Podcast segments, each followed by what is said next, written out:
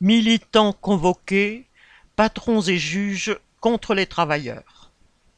Le 6 septembre, la gendarmerie du Val d'Oise a convoqué Sébastien Ménesplier, secrétaire de la Fédération des mines et de l'énergie de la CGT et membre du bureau confédéral de cette centrale syndicale. Il était interrogé dans le cadre d'une enquête mettant en cause des centaines de militants syndicaux pour leurs actions contre la réforme des retraites. En mars, le courant avait été coupé quelques heures de façon symbolique à Annonay, ville dont le ministre du Travail, du SOP, a longtemps été maire. Ce qui suffit pour lancer des accusations de mise en danger de la vie d'usagers. Un rassemblement de soutien à ces militants s'est tenu pendant l'interrogatoire de Ménéplier, donnant l'occasion de dénoncer une criminalisation croissante de l'action syndicale et des protestations de rue de la part des autorités.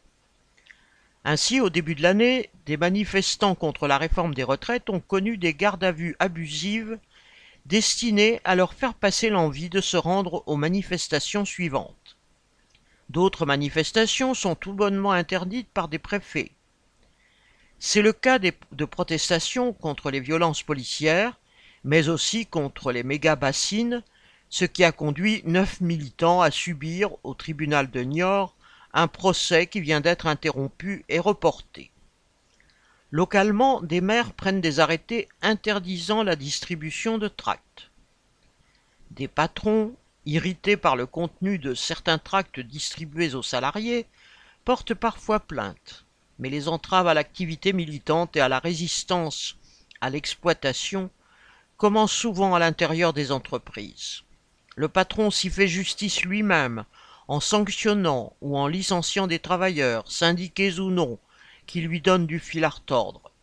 C'est par exemple le cas de plusieurs salariés de Disneyland Paris qui ont été actifs dans un mouvement sur les salaires juste avant l'été. Autant d'attaques qu'il ne faut pas laisser passer. Lucien Détroit